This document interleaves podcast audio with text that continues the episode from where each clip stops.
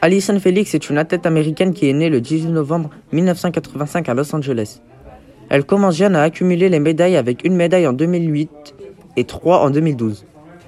Elle est ainsi, après Betty Cuthbert, la seconde athlète de l'histoire à être médaillée d'or sur les trois distances du sprint 200 mètres en individuel, 100 mètres et 400 mètres en relais. À 19 ans, elle obtient un premier titre national sur le 200 mètres chez les seniors. Elle est ainsi qualifiée au JO d'Athènes en 2004 où elle obtiendra la médaille d'argent en établissant le record du monde 22 secondes 18.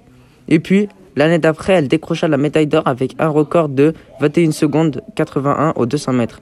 Au JO, elle obtient 6 médailles d'or et 3 médailles d'argent.